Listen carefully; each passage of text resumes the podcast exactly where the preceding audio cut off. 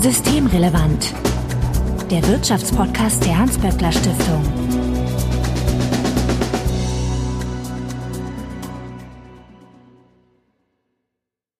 Heute ist Mittwoch, der 21. April 2021. Willkommen zur 53. Folge von Systemrelevant. Sebastian Dolin, ich grüße dich.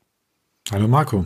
Sebastian, du bist der Direktor des Instituts für Makroökonomie und Konjunkturforschung, bekannt als IMK bei der Hans-Böckler Stiftung. Und heute hat der Bundestag endlich beschlossen, wie er denn gedenkt, mit uns umzugehen in Zukunft. Bist du jetzt glücklich und fühlst dich allumfassend versorgt? Naja, ich habe schon die Hoffnung, dass mit diesem Bundeslockdown-Gesetz, wie das manchmal so genannt wird, aber eigentlich also diese, der Möglichkeit, dass, dass die Bundesregierung Beschränkungen erlässt, dass wir damit ein Stück näher sind in eine Verlässlichkeit, wann was geschlossen wird. Also das, was wir die letzten Monate hatten, war aus meiner Sicht problematisch, weil es überhaupt nicht mehr zu erkennen war, bei welcher Inzidenzzahl man irgendwas tun würde oder nicht tun würde.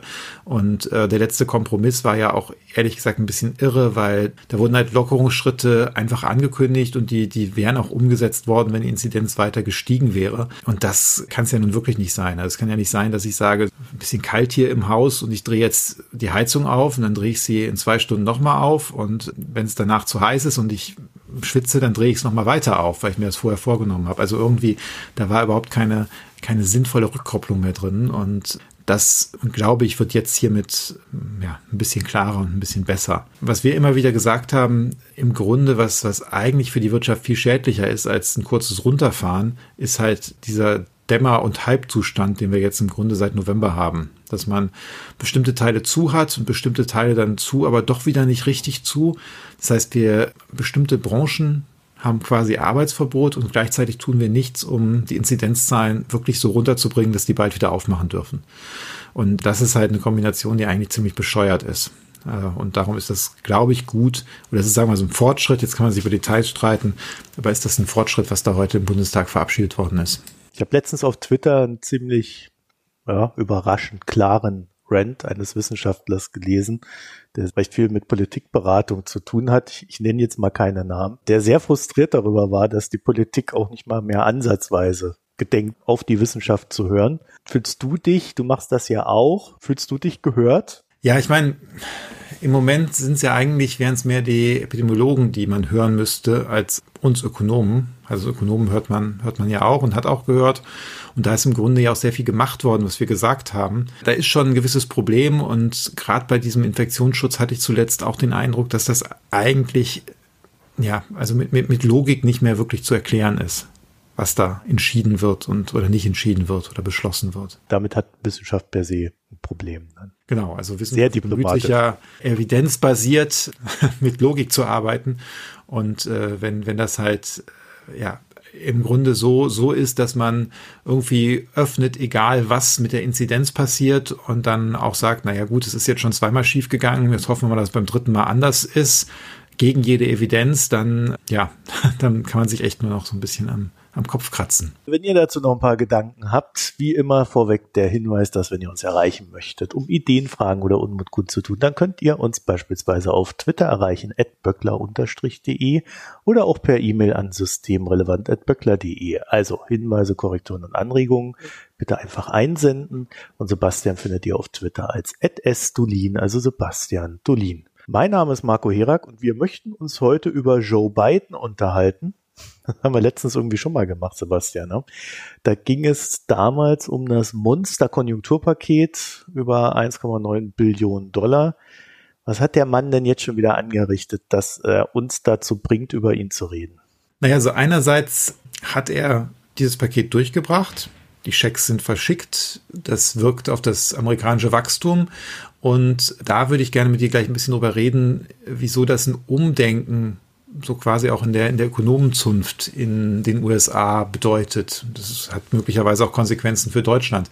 Das zweite ist aber, dass er jetzt auch dieses Paket vorgelegt hat mit über zwei Billionen US-Dollar in neuen Infrastrukturinvestitionsmaßnahmen. Das ist jetzt noch nicht verabschiedet, aber auch das könnte sein, dass das verabschiedet wird auch das ist ganz interessant, weil ja, das ist einfach nochmal obendrauf auf, auf diese ganzen Pakete, die schon kamen. Das geht in eine ähnliche Richtung, die wir auch in Deutschland hatten, dass man in die Zukunft, in die Investitionen investieren muss, aber die machen es jetzt. Wir haben das sehr lange einfach äh, diskutiert. Da geht auch relativ viel Geld in Dekarbonisierungsinvestitionen, also Zukunftsinvestitionen. Und das ist irgendwie schon ein anderes Paradigma, als man jetzt hier in Deutschland hat, denn es gibt, scheint nicht so richtig die Logik zu geben, wenn ich das eine mache, kann ich das andere nicht mehr machen.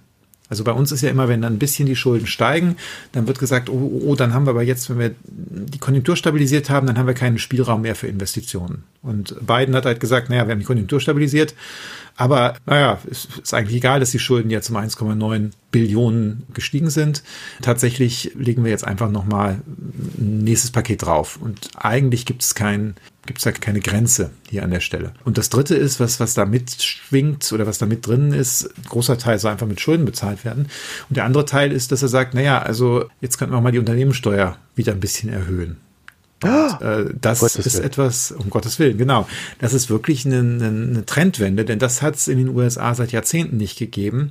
Und das hat wahrscheinlich auch, also erstens zeigt es auch ein gewisses Umdenken, wie das so funktioniert mit Wettbewerb um Unternehmen und Investitionen. Und das verändert natürlich auch die Debatte in Deutschland und im Rest der Welt. Denn die deutsche Debatte um niedrige Unternehmenssteuern die wird ja gerne so geführt, alle anderen haben das auch gemacht. Wir sind die Letzten. Alle haben in den letzten Jahren die Steuern gesenkt, Deutschland nicht, also müssen wir das auch tun. Aber wenn es jetzt so weit kommt, dass, es ist übrigens nicht nur die USA, sondern auch in Großbritannien wird gerade diskutiert, Unternehmenssteuern wieder zu erhöhen. Wenn man jetzt sagen muss, naja, die USA und Großbritannien und vielleicht noch ein paar andere haben die erhöht, dann ist das Argument, dass es hier gesenkt werden muss, einfach ja, ein wesentlich schwächeres. Vielleicht fangen wir mal mit dem Infrastrukturpaket an. Also der hat jetzt schon mal 1,9 Billionen Dollar in ja so ein Konjunkturpaket kurzfristiges gesteckt. Ne? Das wird äh, weitestgehend dieses Jahr gültig. Äh, viel wird direkt ausgezahlt. Also das ist erstmal gelaufen. So, jetzt soll da tatsächlich nochmal zwei Billionen draufkommen. Aber da geht's ja nicht nur, wie man so salopp sagt, um Infrastruktur, ne? sondern da steckt ja dann doch ein ganz gewisses Ziel dahinter zum Beispiel äh, erneuerbare Energien stark zu verankern in der US-Wirtschaft. Und das Ganze auch äh, verbunden mit der Aussage, wir wollen damit Jobs schaffen. Also erstens, was da bei erneuerbaren Energien dabei ist, das ist aus meiner Sicht schon zum Teil Infrastruktur. Also wie würdest du denn Ladesäulen für E-Autos sonst nennen? Ich wollte das jetzt gar nicht getrennt haben. Also, also das ist ja gut, also die, als die, Beispiel die, für als, als, als, als Beispiel. Und klar, du hast in den USA da schon jetzt eine Debatte mit den Republikanern drum, die sagen, da sind jetzt Dinge drin, die uns nicht so gefallen, erneuerbare Energien, aber möglicherweise auch soziale Infrastruktur. Aber man kann das schon als Infrastruktur bezeichnen. Man kann auch Bildung, Bildungseinrichtungen als Infrastruktur bezeichnen. Aber äh, an der Stelle ist das auch, glaube ich, nicht so, so relevant. Aber ein anderer Punkt ist hier einfach, dass Joe Biden auch bei dieser ganzen Klimafrage die USA wieder führend machen möchte in der Welt. Und natürlich sind da Jobs drin, aber es geht auch darum, Technologien voranzutreiben, dass dann die USA der Technologieführer ist und eben dann auch die entsprechenden Produkte, äh, Technologien verkaufen kann. Und all das soll dann auch Jobs schaffen. Ich glaube, in den USA ist es ja sehr wichtig, dass egal was man macht, dass man das immer mit, mit diesem Wording oder dieser Wortwahl Jobs, Jobs, Jobs verbindet. Ja, weil sonst kriegt man da ja irgendwie nichts durch und bedient auch nicht die Wähler da im Overfly Country, wie man das so schön nennt. Aber bei allem, was ich jetzt so über dieses, dieses Infrastrukturpaket gelesen habe, also der meint das schon ernst, ne? Der will, der will die Struktur, die, es im Land gibt, in so eine gewisse Richtung schieben, wo man sagt, da wird etwas modernisiert und das ist vielleicht ein Programm, wenn man da in 20 Jahren drauf guckt, das hat sehr viel sehr viel in diesem Land verändert und es hat viel mehr neue Möglichkeiten geschaffen. Ja, und das, das ist eben auch was anderes, denn die in den letzten Jahrzehnten hat vor allem die US-Politik ganz oft sich auf den Standpunkt gestellt und vielen mag das bekannt vorkommen, wenn man die deutsche Debatten hört oder manche Leute in den deutschen Debatten hört. Wir als Staat wollen jetzt nicht irgendwie Technologiepfade vorgeben oder vorgeben, wohin sich die Wirtschaft bewegt. Das soll der, das soll der Markt lösen. Das Programm, wenn es so durchkommt, das macht relativ klare Richtungsansagen bei einigen Dingen und äh, eben auch in diese Richtung der Dekarbonisierung und eben das nicht, wie das auch von deutschen Ökonomen oft gesagt wird, wir brauchen da einfach nur einen CO2-Preis und dann passiert das schon, sondern in der Art, wie das IMK das auch oft empfohlen hat, nämlich dass, äh, dass man die Möglichkeiten schafft, äh, auf Preissignale besser zu reagieren. Also das heißt, dass, dass man die Voraussetzungen schafft, dass die Unternehmen, aber auch die Bürgerinnen und Bürger, dass die dann einfach weniger CO2 ausstoßen können, wenn die Energie teurer wird. Von daher, das ist wirklich schon echt ein Novum, ein Paradigmenwechsel da in der Politik. Und gleichzeitig ist es aber auch so eine Art Beginn des internationalen Wettkampfs, wie manch ein Kommentator so schön sagt. Also äh, das Ziel ist es ja durchaus, die USA fit zu machen, um gegen den neuen großen Klassenfeind hätte ich jetzt fast gesagt. das sagt man ja auch nicht mehr, aber äh, gegen China äh, auf den Weltmärkten bestehen zu können. Ja gut, aber die Frage ist, ob das wirklich eine richtige Darstellung ist, dass das der Beginn von diesem Wettkampf ist oder ob nicht der Beginn schon lange angefangen hat. In China gibt es ja schon seit einigen Jahren die Made in China 2025 Strategie, wo sich China ganz oder die chinesische Regierung zum Ziel gesetzt hat, in, in führenden Technologien oder in wichtigen Technologien bis 2025 Weltmarktführer zu werden und dann auch diese Technologien zu beherrschen. Das heißt, da kann man sagen, das ist nicht was, was die USA angefangen hat, sondern das ist das, wo sie jetzt drauf einsteigt. Und dann muss man sich die Frage stellen, ist das eigentlich sehr geschickt, was da Deutschland und Europa macht, dass die das Spiel nicht mitspielen? Es gibt da so, so auch Modelle bei uns unter den Ökonomen, ein sehr schönes Modell für einen internationalen Handel von William Baumol und Co-Autoren, der sagt, naja, also für die wichtigen Industrien wird es, und er kann das zeigen in dem Modell, wird es am Ende nur ein paar Standorte geben auf der Welt. Und äh, wenn man diese Standorte hat, dann hat man dort höhere Löhne, höhere Investitionen, mehr Forschungsentwicklungsausgaben und auch mehr Steuereinnahmen und einfach dann ein besseres Leben. Und von daher, wenn man das als Argumentation nimmt, macht das Sinn, was China macht. Und dann ist es total wichtig oder richtig, dass die USA darauf auf einsteigt und dann ist es halt äh, ja ziemlich blöd, wenn man daneben steht und das nicht tut. Also einfach so sagt, na mal gucken, was, was passiert. Du meinst, Europa hat eine große Chance, hinten wegzufallen? Weil wir haben zwar ein Programm, aber das ist viel zu klein. Wir haben ein Programm, das ist, ist einerseits zu klein und es ist äh, in vielen Teilen noch nicht strategisch ausgerichtet. Auch in Deutschland, wenn man sich das anguckt, wir haben die Investitionen jetzt ein bisschen hochgefahren während der Krise, aber der Pfad äh, für die Investitionsausgaben in den nächsten Jahren, der flacht dann wieder ab oder der fällt sogar wieder ab von dem, was wir jetzt äh, investiert haben. Und da fehlt einfach sehr viel noch. Jetzt kommt natürlich eine Bundestagswahl und danach gibt es wahrscheinlich neue mittelfristigen Finanzplanungen. Aber so wie wir da jetzt aufgestellt sind, da werden, würde ich befürchten, diese anderen beiden großen Wirtschaftsräume ganz einfach davon ziehen. Aber was müsste denn Europa dann machen? Also du hast jetzt gerade gesagt, Geld allein wird es nicht tun. Was wäre denn da eine strategische Ausrichtung? Man müsste sich auch angucken, wo sind Zukunftstechnologien, Zukunftsmärkte, wohin soll sich strukturell die Wirtschaft bewegen. Und da wäre auch für Europa die Dekarbonisierung natürlich wichtig. Und da muss man eben dafür Rahmenbedingungen schaffen und auch die öffentlichen Investitionen dafür bereitstellen. Es gibt andere Bereiche, wo man auch sagen kann, da, da wäre es sinnvoll, wenn Europa auf strategische Möglichkeiten guckt, da gut zu sein und da auch voranzugehen. Also Pharma, Biotechnologie ist da eins. Erneuerbare Energien habe ich jetzt schon genannt. Moderne Mobilität könnte auch was sein. Das sind alles so Dinge, wo man anknüpfen könnte an die Stärken, die man sowieso schon hat und darauf aufbauend in, in eine Richtung gehen könnte. Und dass die Dekarbonisierung global wohl kommen wird, das äh, scheint jetzt relativ klar, insbesondere wenn die USA und China sich in die Richtung bewegen. Ja, aber was heißt denn das? Dekarbonisierung. Also wir bauen überall Windräder hin. Ja, wir brauchen ganz viel Windräder, wir brauchen andere Netze, wir brauchen mehr Solarzellen. Wir brauchen wahrscheinlich eine Wasserstoffinfrastruktur. Da muss man dann die Frage stellen und Antworten dafür geben, wo der in der Übergangszeit herkommt und wo er am Ende herkommt.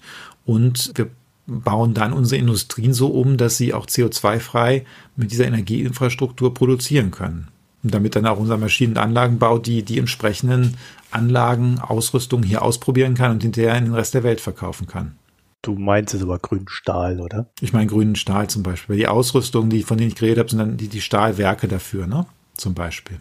Aber das, das ist ja nur ein Teil der Herausforderung, vor der wir ohnehin stehen. Ne? Also das, das ist ja jedem klar, dass das jetzt kommen wird und nach der Bundestagswahl wird es da ja, egal wie dann die Kombinationen sind, sicherlich eine Bundesregierung geben, die da etwas mehr im Druck steht, etwas zu unternehmen als die bisherige. Dieser Wettstreit zwischen USA und China, der da stattfindet, der geht ja noch darüber hinaus. Ja klar, ich meine, es hat immer, wenn China dabei ist, auch eine, eine geopolitische Komponente. Ja, es geht dann auch um, um Vorherrschaft im asiatischen Raum. Aber wird jetzt, jetzt nicht so einfach abtun und sagen, naja, wenn wir eine neue Bundesregierung haben, die wird es dann schon, schon richten und tun. Denn wir haben schon noch ein anderes Mindset, also eine andere Herangehensweise. Bei uns äh, wird schon gesagt, wenn ich heute 10 Milliarden Euro mehr ausgebe für solche Investitionen, dann habe ich die halt nächstes Jahr oder übernächstes Jahr nicht mehr. Und äh, der Ansatz in den USA ist, und Paul Krugman hat das sehr deutlich gesagt, er sieht eigentlich keinen, da ist keine Konkurrenz um Ressourcen, ob ich jetzt das Konjunkturpaket mache oder ein Infrastrukturprogramm ab, ab Ende des Jahres. Also das eine hat mit dem anderen nichts zu tun. Und das ist halt schon was anderes als das, was bei uns gesagt wird, ich kann jeden Euro nur einmal ausgeben. Okay. Also die, die akzeptieren eigentlich schon, dass der Schuldenstand der USA dann, dann steigt und dass es auch einfach höher bleibt. So, und das ist eine Sache, die, die bei uns angelegt, also ich, ich glaube von, von der ganzen, vom, vom ganzen öffentlichen Diskurs nicht angelegt ist, wo dann natürlich auch die Regeln gegenstehen, also sowohl die europäischen Fiskalregeln als auch der, äh, die deutsche Schuldenbremse. Der Dollar als Währung ist ja auch die Weltreservewährung. Dann würde ich ja so ad hoc denken, naja, da hat man auch automatisch viel mehr Spielraum, Schulden aufzunehmen. Also sobald es irgendwo ein bisschen kriselt, rennen alle in US-Dollar und machen den stärker zum Beispiel, wäre der eine Effekt. Also kann es sein, dass es denen auch einfach leichter fällt, Schulden zu machen in den USA? Vielleicht und bestimmt spielt das eine Rolle, dass alle äh, den, den Dollar haben möchten. Aber das muss man ja nochmal im Zusammenhang damit sehen, dass die Auslandsverschuldung oder dass die Verschuldung ja nicht bei uns nicht unbedingt Auslandsverschuldung wäre, sondern die Eurozone hat einen Leistungsbilanzüberschuss. Das heißt, wir exportieren jedes Jahr mehr, als wir importieren und damit verschuldet sich der Rest der Welt bei uns und nicht andersrum. Und das, das ist eigentlich nicht notwendig. Das heißt, die, die Verschuldung, die wir jetzt zurzeit aufnehmen, die nehmen wir zumindest in der Summe als, als Gesamtwirtschaft bei uns selber auf. Da hat man auch relativ viel Spielraum mit Verschuldung. Also man sieht es auch beim Fall von Japan. Japan hat nicht den US-Dollar, die verschulden sich in Yen und trotzdem haben die eine Schuldenquote, die ist nochmal deutlich, deutlich höher als in den USA. Und die haben eine ganze Reihe von wirtschaftlichen Problemen, aber der Schuldenstand ist im Zweifel nicht eins davon. Also es sieht jetzt nicht so aus, als würden die Leute aus dem Yen fliehen oder der japanischen Regierung keine Kredite mehr geben oder so, sondern damit kommen die ganz gut klar. Das deutet schon ein bisschen darauf hin, warum, wenn Japan das kann, warum sollten wir das dann in Europa nicht auch können? Jetzt lief es aber nicht so gut für Japan in der letzten Zeit. Wäre so mein erster Gedanke dazu. Also in den letzten Jahr, Jahren oder Jahrzehnten. Du musst da ja fragen, was war die Kausalität? Ja? Also, und ich würde halt sagen, es lief nicht gut für die und dann haben sie Kredite aufgenommen. Das hat ja nichts damit zu tun, dass sie Kredite aufgenommen haben und es deswegen nicht gut bei denen lief. Also ich erinnere jetzt auch noch mal kurz, die hatten auch sowas, wenn du dich erinnerst, ein Tsunami, ein Atomunglück und danach ist die Produktion für einige Zeit massiv eingebrochen. Also das sind ja so Dinge, da kannst du relativ schlecht die Kausalität von den Schulden zu der Krise zu machen. Mhm. Und auch davor, das, das war in den 90er Jahren, war das eine Immobilienblase, die geplatzt ist und das hat so den ersten Schub gebracht oder den ersten Schub in die Deflation. Also das ist, ist nicht ideal gelaufen für Japan, ist nicht besonders gut für Japan gelaufen, aber das ist nicht wegen der Verschuldung, sondern eher andersrum. Die Verschuldung ist dann ein Reflex und dass, dass sie damit klarkommen, zeigt, dass, also ich meine, selbst ein Land, was so schlecht wirtschaftlich läuft wie Japan, Wobei es ist gar nicht so schlecht, wenn du dir mal das pro Kopf anguckst. Aber selbst, selbst so ein Land äh, kann sich noch problemlos 200 Prozent des Bruttoinlandsproduktes leihen. Und das, das zeigt, dass wir dafür Europa wirklich Spielraum hätten, wenn wir es wollten. Oh Gott, ich glaube, dann kriegt man bei der FAZ einen Herzinfarkt. 200 Prozent Verschuldung. Ja, ich, ich habe jetzt auch nicht gesagt, wir müssen auf Richtung 200 Prozent gehen, aber ja. es gibt aus meiner Sicht keinen Grund, das so zu machen, wie es in der Schuldenbremse angelegt ist, dass es dann irgendwann immer weiter fällt. Ne? Also die, die Schuldenquote. Mhm. Okay. Bevor wir an der Stelle weitermachen, eine ganz kurze Frage. Wer ist Paul Krugman? Paul Krugman ist ein amerikanischer Ökonom und Nobelpreisträger, der relativ einflussreich ist auf der Linken. Der war ursprünglich, hat er gearbeitet zu ja, Theorien der, wie sagt man, Wirtschaftsgeografie ist, glaube ich, war das richtig das falsche Wort, also Economic Geography und zum internationalen Handel. Dafür hat er auch den Nobelpreis am Ende bekommen. Und er hat dann irgendwann angefangen, in den New York Times eine Kolumne zu schreiben. Hat dann während der Bush-Zeit angefangen, auch sehr stark über Innenpolitik zu schreiben. Und äh, ist ja, in der Öffentlichkeit auf der Linken sehr einflussreich in den USA. Und der war jetzt auch jemand, der, und das war möglicherweise entscheidend, der anders als Larry Summers, Larry Summers war Finanzminister bei Bill Clinton und Paul Krugman hat anders als Larry Summers gesagt, er findet es eigentlich in Ordnung, was da äh, Joe Biden macht. Und wenn man sich überlegt, wie knapp die Mehrheiten von, von Biden auch im Senat vor allem sind, dann ist es nicht ganz unplausibel zu sagen, wenn Paul Krugman sich anders positioniert hätte, wären vielleicht diese Pakete nicht durchgekommen interessante Aussage und zwar insofern, als dass ich mal reingeguckt habe, wie momentan so die Debatte verläuft, was Biden und die Ökonomie betrifft. Und ich habe da ziemlich genau zwei Stränge ausgemacht. Einmal, das sind dann so Leute wie Adam Tooze, die sagen, ja, also Krugman hat ja, mehr oder weniger Weise gewonnen. Das, was Biden macht, das ist so ziemlich genau das, was Krugman möchte oder umgekehrt. Man weiß es ja immer nicht. Jedenfalls ist Krugman jetzt der Mann der Stunde. Und dann gibt es so Leute wie Ezra Klein, die sagen, naja, Biden, oder warte mal, da gab es so eine schöne Aussage, Obama war immer darüber frustriert, dass die Politiker nicht Ökonomie verstehen, während Biden eher frustriert darüber ist, dass Ökonomen die Politik nicht verstehen. Ne? Oder anders gesagt, Ökonomen haben bei ihm momentan recht wenig Einfluss, auch wenn man natürlich mit Janet Yellen Leute da hat, die natürlich extrem kompetent sind und äh, mitsprechen.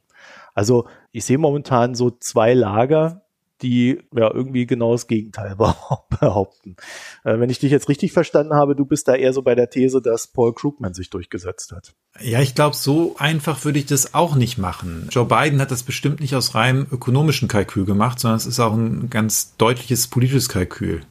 Die haben ein großes Konjunkturpaket versprochen, er hat Infrastruktur versprochen in der Wahl und er hat bei meine, ist ja auch schon älter, hat schon relativ viel beobachtet und er hat zuletzt bei Barack Obama beobachtet, was passiert, wenn man was Großes verspricht und dann einen Kompromiss macht, der kleiner, deutlich kleiner ist, auch wenn der Kompromiss noch in die richtige Richtung geht. Und das Ergebnis bei Barack Obama war dann eben, dass ab den Midterms Wahlen verloren gegangen sind oder zumindest ja Sitze und Mehrheiten verloren gegangen sind. Und das heißt, dass eigentlich die Bevölkerung Barack Obama oder auch die Linke Barack Obama weniger das ja quasi gut gut geschrieben hat, was er erreicht hat, sondern ihn dafür kritisiert hat, dass es nicht genug war. Und von daher ist jetzt eben Joe Biden wesentlich massiver reingegangen. Und hier muss man dazu sagen, es gab damals eine ganze Reihe von Ökonomen, die auch gesagt haben, das, was Barack Obama da macht, ist zu wenig. Also die Konjunkturpakete äh, nach der Finanzkrise sind zu klein und dann ist auch zu schnell wieder umgeschaltet worden. Das war, das waren nicht wenige auf der Linken, die das auch gesagt haben, auch von den Ökonomen. Und von daher ist es nicht so einfach zu sagen, dass das jetzt eine rein, ein rein politisches Kalkül von Joe Biden ist. Also ich denke mal, Joe Biden ist Politiker genug, dass er es nicht getan hätte, wenn er glaubt, dass er damit politisch nichts gewinnen würde. Aber am Ende, was ökonomisch richtig ist, kann ja auch politisch richtig sein. Und hat das jetzt auch eine Signalwirkung für uns? Du hast ja schon gesagt, wir machen zu wenig. Äh, ist das jetzt etwas, was uns aufrütteln könnte? Weil am Ende äh, ist die USA doch für uns schon so eine ziemlich starke Benchmark, ne? Ja, sagen wir so, wenn das in den USA jetzt gut geht und die kriegen das hin ohne einen deutlichen Anstieg der Inflation und bewegen sich da auf einen transformativen Pfad, wo man sagen würde, ja, das, das ist aber gut gelaufen, dann glaube ich, dass das auch wirklich die Diskussion bei uns beeinflussen wird. Denn das ist ja schon, also auch bei Ökonomen, empirische Beobachtungen beeinflussen ja schon das, wie man so über die Welt denkt. Und ähm, wenn die Mehrheitsmeinung in den USA bei den Ökonomen sich in eine Richtung verschiebt, dann kommt das zumindest irgendwie abgeschwächt und verspätet meistens auch in Europa an. Ich habe jetzt zwei Wenns da drin. Einmal, wenn das alles jetzt auch gut funktioniert. Und das zweite Wenn ist, wenn sich dann da auch die Mehrheit so verschiebt. Im Moment äh, würde ich jetzt nicht unbedingt sagen, dass die Mehrheit, wenn man über alle Ökonomen Ökonomen guckt, dass die unbedingt das alles gut finden, was Joe Biden da macht. Aber kann ja gut passieren, dass das jetzt funktioniert so in der Kombination. Und dann glaube ich, wird es auch bei uns einen Einfluss haben. Wir sehen das ja ohnehin schon. Die ganze Diskussion um die Schuldentragfähigkeit, die ist schon dadurch in Europa verschoben, dass Leute wie Olivier Blanchard, früherer Chefvolkswirt des Internationalen Währungsfonds, dass der sagt, naja, eigentlich äh, so ein großes Problem sind jetzt Italiens Schulden doch nicht.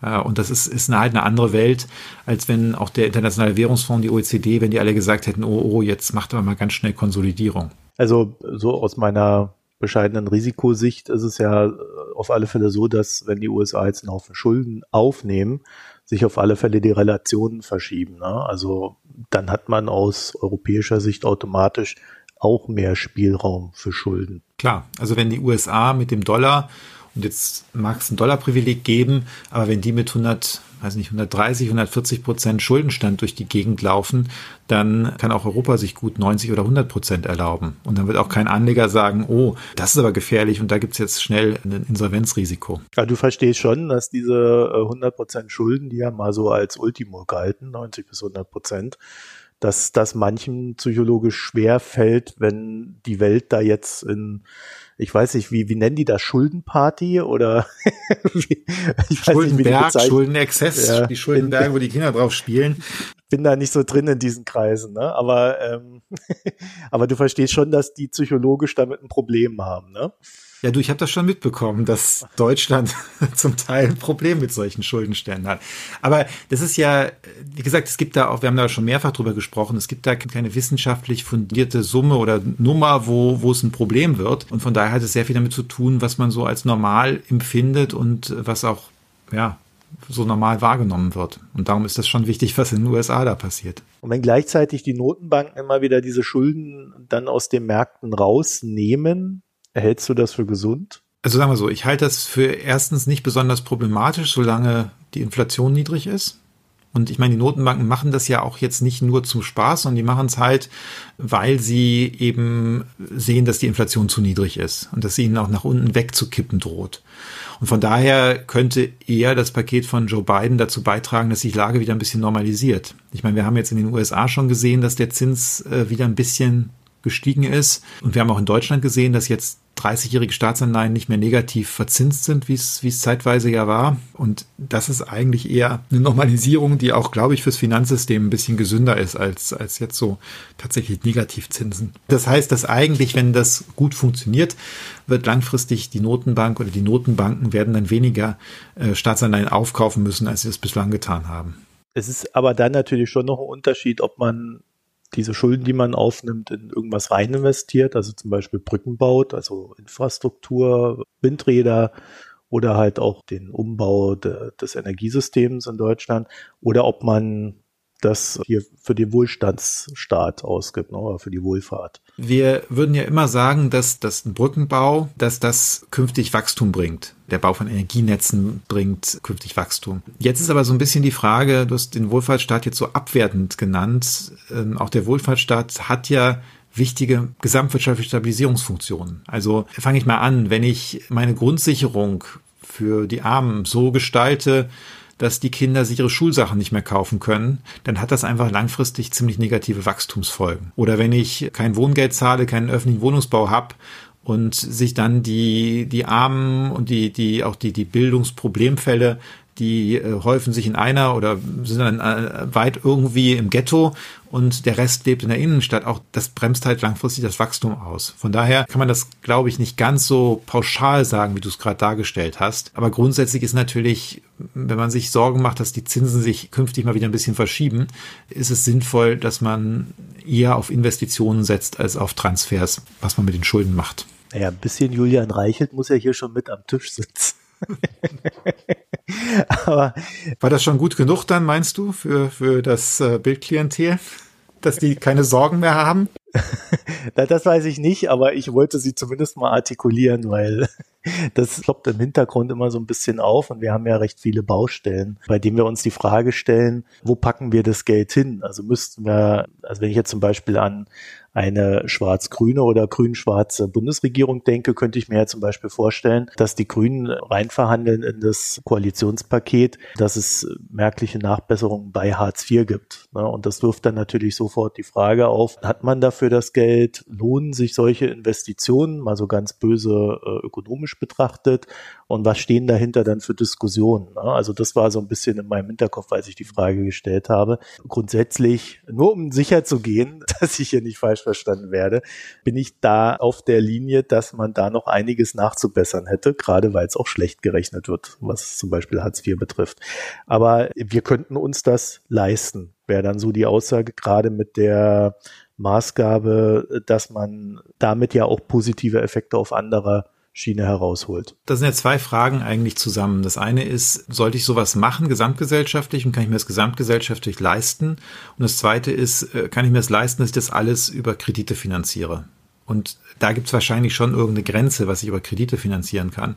Und da muss ich irgendwann wenn ich die Entscheidung getroffen habe, dass da was ist, was gesamtgesellschaftlich sinnvoll ist und was ich auch gesamtgesellschaftlich bezahlen kann. Und ehrlich gesagt, 50 äh, Euro mehr Hartz-IV-Grundsicherung oder auch 100 Euro mehr würden uns jetzt gesamtwirtschaftlich nicht, nicht umbringen. Ne? Ähm, da muss man aber irgendwann auch fragen, vielleicht müssen dann auch irgendwelche Steuern erhöht werden irgendwann, wenn ich, wenn ich da zu dem Schluss komme, dass bestimmte Sachen finanziert werden müssen oder gemacht werden müssen. Und ich habe Befürchtungen, dass, dass ich das nicht rein über Schulden machen kann. Da muss eben ja, die Einnahmebasis des Staates verbessert werden. Wen sollte man denn da besteuern? Ich würde so an Erben denken, an Hocheinkommensverdiener und das wären so die, an die ich zuerst denken würde. Okay, das war jetzt aber auch schon mal so ein bisschen mit Blick auf den Bundestagswahlkampf, mit dem wir uns bestimmt auch nochmal gesondert beschäftigen werden.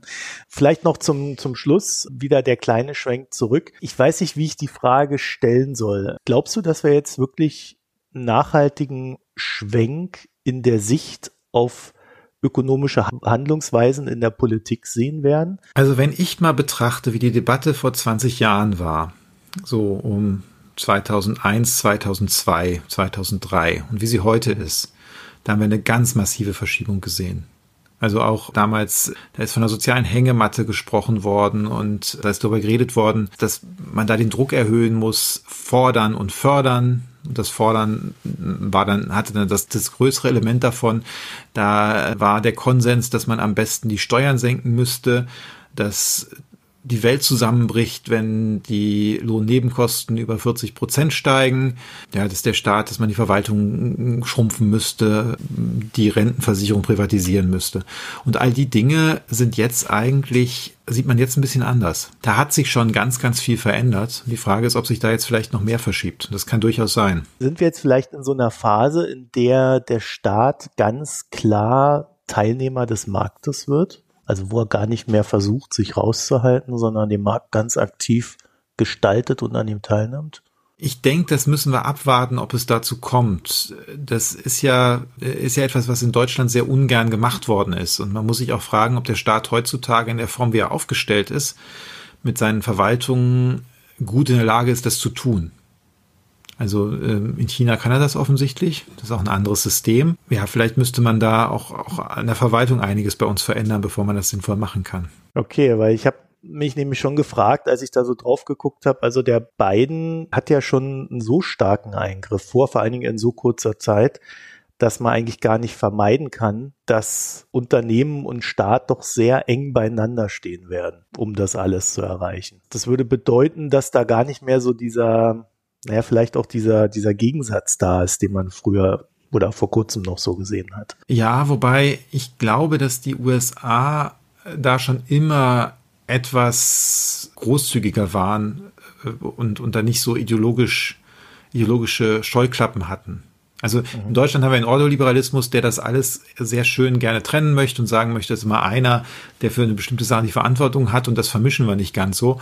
Und die Angelsachsen haben schon immer wieder einen gewissen Pragmatismus. Also wir hatten hier mal eine Folge, wo wir auch über die, die Kriegsproduktion gesprochen haben. Und das ist eben nicht so gelaufen, dass man da gesagt hat, so hier ist der Staat und der gibt die Aufträge hier an, an die Unternehmen und die produzieren, sondern da hat der Staat massiv in die, in die Lieferketten eingegriffen oder mit, mit den Unternehmen die Lieferketten aufgebaut und die Infrastruktur aufgebaut. Und das ist halt ein ganz anderer Ansatz, aber da ist man einfach viel, viel stärker zielorientiert gewesen und es wäre wahrscheinlich in einigen Bereichen sinnvoll. Man muss dann nur natürlich auch aufpassen, dass ähm, nicht bestimmte Unternehmen oder Lobbygruppen den Staat kapern und dann äh, das Ganze so organisieren, dass sie vor allem die, die, die Profite ab greifen, ohne tatsächlich dann zu liefern und zu leisten. Zumindest eine Sache habe ich dir heute erspart. Ich habe nicht gefragt, ob wir den New Deal, den wir ja schon mal hatten, 33 bis 38 unter Roosevelt, ob wir den jetzt wieder erleben werden, weil ich finde, da fehlt eine ganz entscheidende Sache in diesen ganzen Reformen, die der Biden davor hat.